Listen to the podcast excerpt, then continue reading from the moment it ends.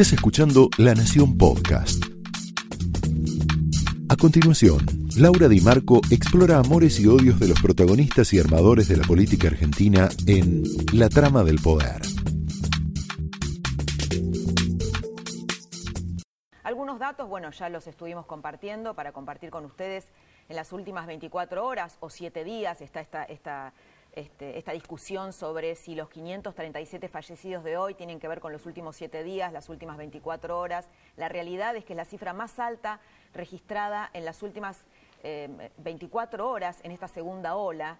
Durante la primera ola, el 9 de octubre del año pasado, ese récord había sido de 514 fallecidos. Estamos viendo un tuit de Nora Bar, que es, lo estamos viendo en pantalla, es la periodista científica de la Nación, habla de esto, 4.000 4.791 personas en terapia, ocupación en Nación 65,3%, el AMBA más de 75%, la ocupación de terapia, de camas de terapia intensiva públicas en la ciudad creció más del 30% en una semana y supera el 70%. Esto ya lo, lo comentamos con el ministro Quirós, pero algo que quería comentar con el ministro es la edad promedio de los internados que es de 53 años, mucho más baja que el año pasado.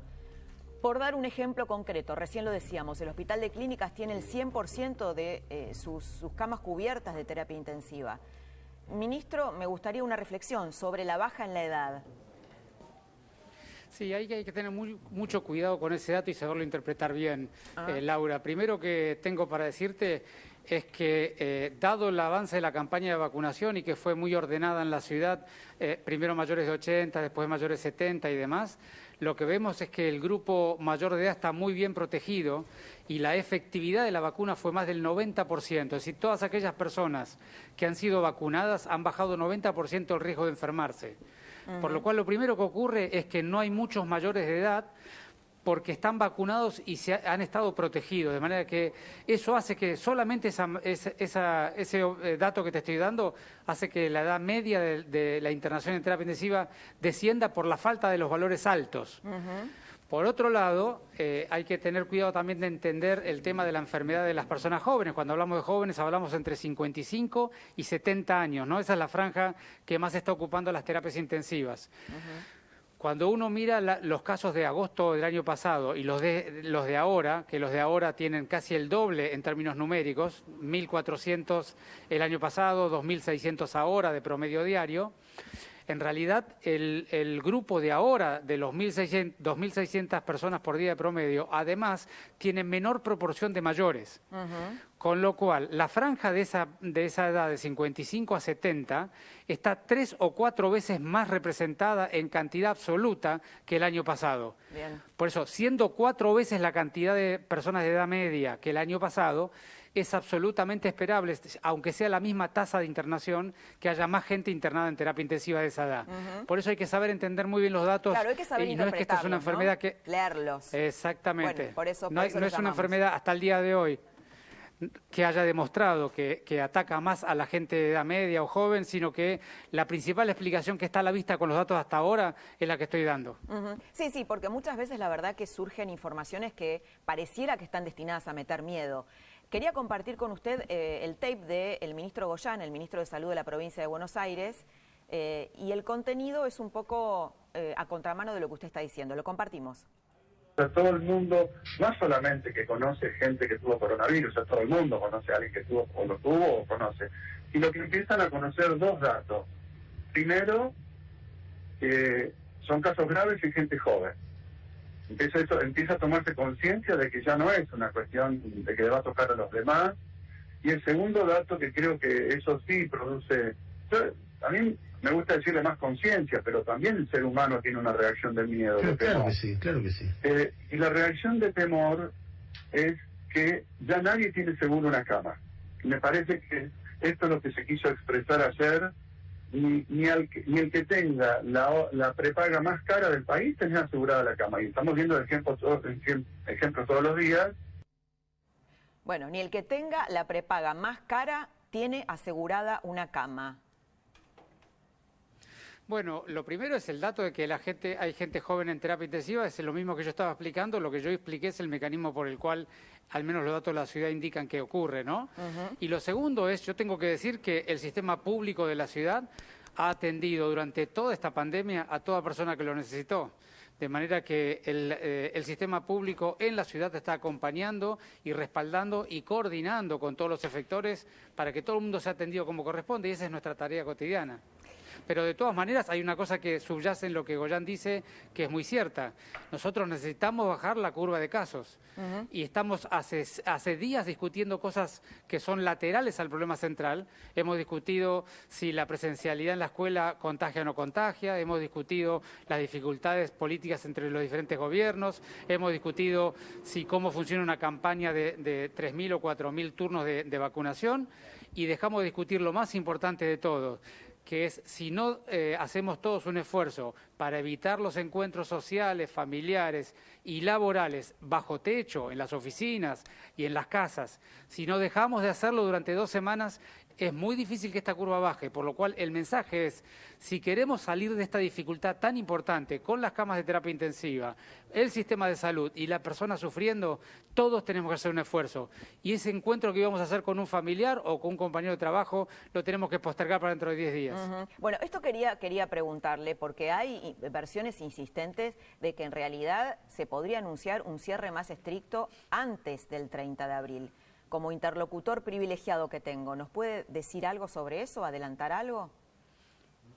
Bueno, nosotros de la ciudad siempre dijimos lo mismo, ¿no? Proponemos las medidas eh, a la ciudadanía basado en los datos que tenemos, mostrándolos con claridad, porque es la única manera que entre la ciudadanía y el gobierno nos podamos entender y ponernos de acuerdo. De manera que nosotros hace algo así como 13 días, aquel viernes que se tomaron las primeras medidas, veíamos datos de aceleración de la curva, y le propusimos, en acuerdo con el Gobierno Nacional de la provincia, un conjunto de medidas que apuntaban exactamente al mecanismo que se estaban generando los casos, que eran los encuentros en lugares cerrados y la nocturnidad eh, incumpliendo los protocolos de cuidado.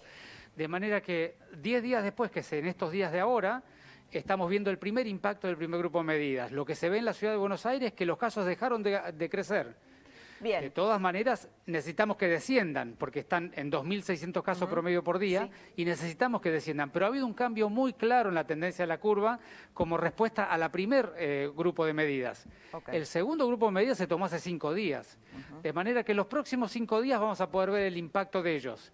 De acuerdo al impacto que tengan este segundo grupo de medidas, nosotros vamos a proponer nuevas medidas que sean eh, hacia profundizarlas o no, de acuerdo a lo que estemos observando. La cara más tenebrosa de la pandemia empieza a darse en el medio de una pelea política entre el gobierno de la ciudad y el nacional y en la que pareciera ser que, como están las cosas, alguien va a tener que ceder.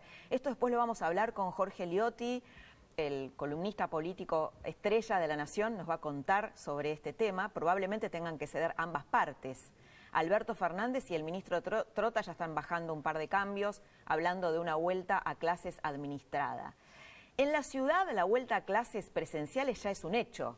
Según las estadísticas que difunde la ciudad de Buenos Aires, el 97% de las escuelas públicas y privadas de la ciudad hoy estuvieron abiertas. Es decir, el DNU del presidente no se cumple. El gobernador Kisilov está convencido de que hay una especie de complot internacional en su contra, no tanto, ¿no? Pero un complot en contra de su carrera política y prácticamente un golpe de Estado. Incluso algunos asesores de él, como por ejemplo el doctor Jorge Rashid, lo, dice claramente. Eh, vamos, a, tenemos, un tuit, ¿no? De Rashid que dice, mira, están provocando, están provocando para un golpe de Estado, parlamentario, judicial, rebelión policial, caos, desabastecimiento, se quedaron sin salida electoralmente perdidos, juegan todo o nada Embajada de Estados Unidos, medios hegemónicos, Círculo Rojo, apoyan, apoyan, por eso fuerzan los límites. Nos están, nos están midiendo, nos están midiendo. Bueno, Jorge Rashid es un infectólogo que asesora a eh, Axel Kisilov y salió diciendo que, que en realidad em, la desobediencia civil, por llamarlo de algún modo, y el hecho de que la ciudad, eh, dicen ellos, no controle eh, las, restricciones impuestas a través del DNU forman parte de un golpe de Estado. Lo tenemos a Luis Brandoni en el piso. Luis, muy bienvenido, muchas gracias por, por, estar aquí con nosotros en la trama. ¿Qué pensás de este tipo de interpretaciones que vienen del lado de Kisilov? ¿no? Por ejemplo, el hecho de que las escuelas estén abiertas, eh, a pesar del DNU del presidente. Bueno, esto, esto es interpretado como una provocación, como un complot de medios hegemónicos de la Embajada de Estados Unidos y, de otros factores. ¿Cómo lo, cómo lo evaluás? Bueno, te escuché con alguna dificultad, pero voy a, voy a intentar este, responderte. Como veo este tipo de esto, de lo que estábamos hablando, de las acusaciones del gobernador de la provincia diciendo que el jefe de gobierno de la ciudad está intentando un golpe de Estado. Eh, algo así, tu pregunta iba por ese lado, ¿verdad? Eh, sí, no, la pregunta de recién era, hay un asesor que es eh, Jorge Rashid que dice que la desobediencia civil, la falta de control por parte de la ciudad en el cumplimiento de las restricciones impuestas por el DNU presidencial implican el hecho que yo contaba recién, que el 97 de las escuelas en la ciudad permanecen abiertas, para él es una rebelión y parte de un golpe de Estado, que no se respete la política sanitaria eh, dictaminada por el presidente Alberto Fernández, que por supuesto está reprochada judicialmente también y está en medio de una disputa judicial. Que hay un, golpe, un golpe de Estado en marcha por parte de la oposición. Yo creo que estamos hablando de un despropósito. Yo creo que es un despropósito lo que están diciendo, porque no, no, no, no me imagino que, que esté en la, en la imaginación de, nadie que, pertenezca a Juntos por el Cambio tiene alguna intención de dar un golpe de Estado. Esto es un, es un es delirante, es una, una, respuesta que me, cuesta darla porque no, no, no, no, resiste el, el, menor análisis esto. No, no es serio, como no, hay muchas cosas que no son serias y que eh, eh, espero que no me pregunte sobre ellas, por ejemplo, sobre el tuit que, publicó el presidente de la República, este, no, no, es, digno de un primer magistrado, digamos, no es digno de un primer magistrado, entonces me, me incomoda si incluso poder responder a eso. este, bueno, ¿vos te acordás que cuando fue, perdóname, el, Luis, en la 125 también se hablaba de un complot? ¿Cómo? también se hablaba de un golpe de Estado, cuando de un intento de golpe de Estado. En la 125, me refiero a la época de Cristina Kirchner. No, no, no te escucho bien, la verdad que no, no me escuchas. Bueno podemos este, resolver. Bueno, vamos a resolver ahora, hay un problema técnico, lo, vamos a resolver. Bueno, a ver, si hablamos de falta de controles, la pregunta es, ¿no? Kisilov se queja de que hay falta de controles en la ciudad. Y por González Catán, Solano, Solano, José Cepaz, el Triángulo de Bernal, que son ferias, ¿cómo andamos? ¿Podemos ver ahí? Estamos viendo las imágenes de ferias, que son ferias donde la gente la gente, bueno, vende cosas, está por fuera de todo control. y me gustaría una evaluación de Fernán Quirós sobre el riesgo epidemiológico de estas imágenes. Ministro Quirós. ¿Me está escuchando? Sí, las imágenes lamentablemente no las puedo ver, Laura, pero... Bueno, son eh, ferias que hay en, sí, en el conurbano de gente sin control. No, es para criminalizar a la gente ni muchísimo menos, sino porque Kisilov se queja de que no hay controles en la ciudad y en realidad acá lo que vemos es que no hay controles en las ferias del conurbano, ¿no? Donde la gente está vendiendo, está muy cerca. Sí. Nosotros tenemos que ocupar nuestro espacio de comunicación con la ciudadanía en los mensajes que tenemos que darnos mutuamente, ¿no? Entonces lo importante para decir es tenemos que cuidarnos en este periodo. Cuando estamos afuera, en el espacio abierto, tomar distancia, usar barbijo. Cuando estamos en el interior, sobre todo con alguien que no convivimos, tenemos que, muy importantemente, abrir las ventanas, ventilar, estar poco tiempo, el menor tiempo posible, si nos vamos a reunir con alguien al lugar abierto, dar mensajes muy claros al respecto, Laura, porque si no, eh, dialogamos de un montón de temas secundarios y hoy lo que tenemos que cuidarnos es de la pandemia. Hay demasiado dolor como para que la gente se distraiga en cualquier otra cosa. Cuando esta curva haya pasado y estemos todos más vacunados y la cosa esté más tranquila, será el momento de discutir en otros términos. Pero a mí me gustaría ahora aprovechar mucho el tiempo en explicar a la ciudadanía cómo está la situación y qué puede hacer cada uno y sobre todo empoderar a las personas a que tomen la decisión de hacer algo, no solamente de observar lo que hacen otros, sino también hacer algo por sí mismo y sobre todo por la educación. Para poder mantener la educación presencial tenemos que seguir cuidándonos, tenemos que evitar los encuentros familiares, los encuentros de los chicos fuera de la escuela de manera no cuidada. Si se van a encontrar chicos tenemos que cuidar la normativa de cómo se encuentran en lugar abierto, en fin. Esto es lo que me gustaría, Laura, comunicar sobre todo, ¿no? ¿Cuántas camas de terapia intensiva, hablábamos de las camas de terapia intensiva, colocó la provincia desde octubre del 2020, cuando ya se sabía que iba a venir una segunda ola, a abril del 2021? Tenemos ahí la, placa de las camas, ¿no? Según fuentes del Ministerio de Salud de la Nación, provincia incrementó 129 camas en terapia, lo estás viendo ahí, en terapia intensiva, contra 1.012 en el mismo periodo en la ciudad. ¿Alguna reflexión, ministro, sobre estos datos? Bueno, es que es muy importante entender que esta pandemia requiere una aproximación integral. E integral significa no solamente fortalecer las camas de terapia intensiva, los recursos humanos, el equipamiento, la infraestructura que eso requiere, tanto el sector público como el privado, hay que cooperar con el privado para que también lo pueda hacer. Hay que intensificar muchísimo el rastreo, el testeo y el aislamiento. Es muy importante que sigamos testeando, porque si no esta epidemia es muy difícil de contener si la gente, cada una de ellas no sabe quién está enfermo y quién está contagiando, ¿no es cierto? También es muy importante todos los dispositivos que puedan servir para detectar personas más enfermas o con más posibilidad de tener la enfermedad, como son los dispositivos que montamos nosotros en la ciudad para los que vuelven de viaje. Es muy importante eh, eh, ensayar y preparar un sistema de, de vacunación que sea bien intensivo y que vacune rápido. Es decir, hay eh, es muy importante comunicar con claridad la información y transparentemente para que la ciudadanía sepa en cada momento cómo y qué tiene que cuidarse. Eh, y después es muy importante tomar las políticas públicas que cuiden los lugares de más contagio.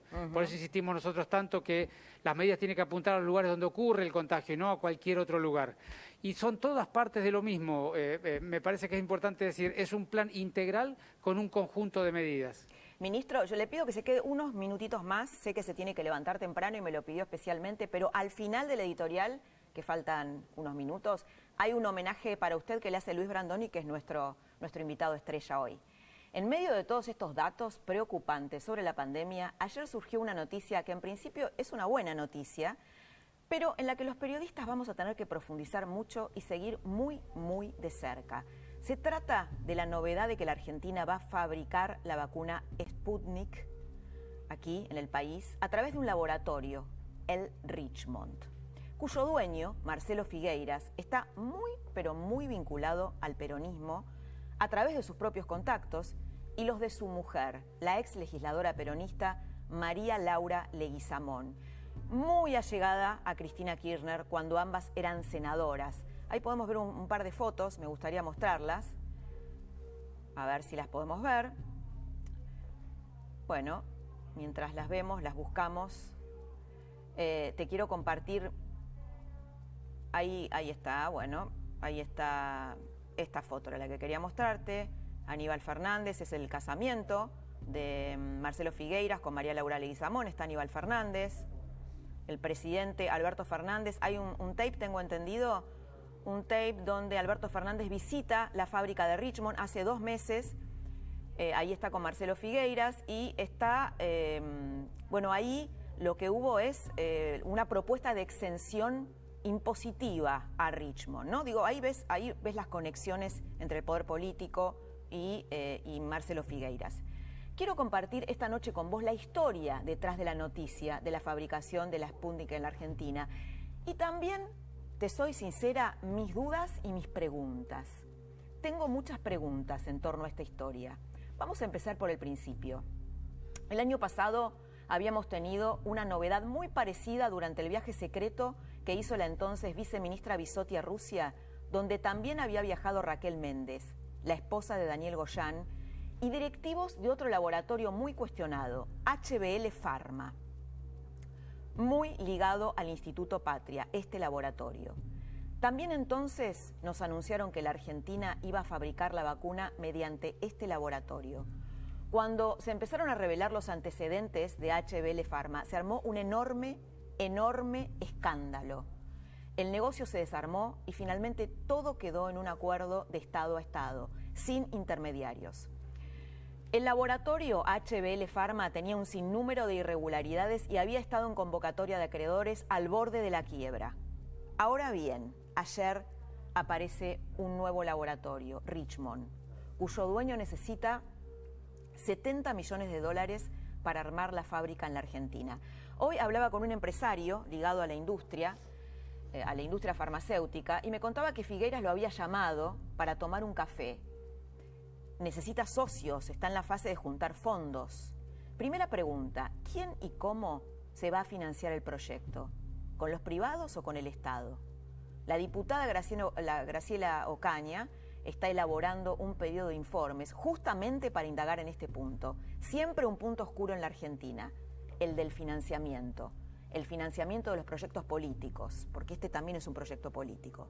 Se sabe que el Estado va a aportar con préstamos y subsidios unos 30 millones de pesos. La pregunta es, si los argentinos vamos a poner plata en la fabricación de la vacuna, ¿no deberíamos hacerlo en laboratorios estatales? Digo por este discurso o este relato del Estado presente del kirchnerismo. ¿O alguien del poder político con mucha vinculación con el gobierno ruso que está mandando además más vacunas a la Argentina de las que emplean su propio territorio, le acercó el negocio al señor Figueiras y le facilitó la autorización, esta suerte de royalty, para que fabrique la vacuna rusa. Son preguntas, preguntas. Otra de las novedades que difundió la empresa es que va a emitir deuda para financiar el proyecto a través de obligaciones negociables. ¿Quién las va a comprar? ¿Privados o el Estado? ¿Cuánto de esa inversión la va a terminar sustentando, por ejemplo, la ANSES, el Banco Nación? Es decir, ¿el Estado te financia y el Estado te compra? ¿Esa es la ecuación para el Sputnik Argentina? Hoy me comentaban que el costo de una planta para fabricar vacunas es de 2, 3 millones de dólares, 15. Es decir, si hablamos de 70 millones de dólares, estamos hablando de una planta muy, pero muy importante. Hace unos años Marcelo Figueiras tenía como asociado, escucha bien, en Richmond, a una persona muy vinculada a Cristina Kirchner, Cristóbal López. Ahí lo estás viendo en pantalla. ¿Sigue siendo Cristóbal López un socio en las sombras del laboratorio que va a fabricar la Sputnik en la Argentina? Son preguntas. Último punto a develar. Vamos a ver una placa. La imagen muestra la cotización de las acciones de Richmond y en la parte de abajo se muestra el volumen. Hace dos meses, ¿alguien sabía de antemano lo que estaba pasando y compró muchísimas acciones haciendo una diferencia bestial? ¿Esta persona habrá consultado con Ludovica Esquirru? Ministro Fernán Quirós, muchas gracias por haber estado con, con, nosotros aquí en la trama. Sé que es un esfuerzo porque, insisto, se levanta temprano, pero quería dejarle un tape de Luis Brandoni. Usted hace unos días fue al teatro a verlo a Luis Brandoni, a ver el acompañamiento. Los teatros funcionan con protocolo, con normalidad. Y hacia el final, Luis Brandoni le hizo un homenaje que en realidad es el homenaje de todos los argentinos que queríamos compartir con usted. Y con esto me despido con usted y me voy con Luis Brandoni. Muchas gracias. Esta es una batalla, por decirlo de alguna manera, que la tenemos que hacer entre nosotros y ustedes, porque Buenos Aires tiene una tradición teatral que no la puede perder por una desgracia así. Vamos a meterle. Y además quiero decir algo más. No me quiero privar.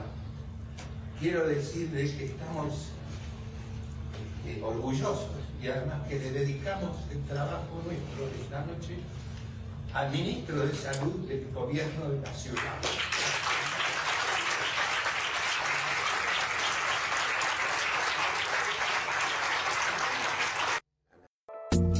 Esto fue La Trama del Poder con Laura Di Marco, un podcast exclusivo de La Nación. Escucha todos los programas de La Nación Podcast en www.lanacion.com.ar. Suscríbete para no perderte ningún episodio. Estamos en Spotify, Apple Podcast, Google Podcast y en tu reproductor de podcast favorito. Seguí escuchando La Nación Podcast.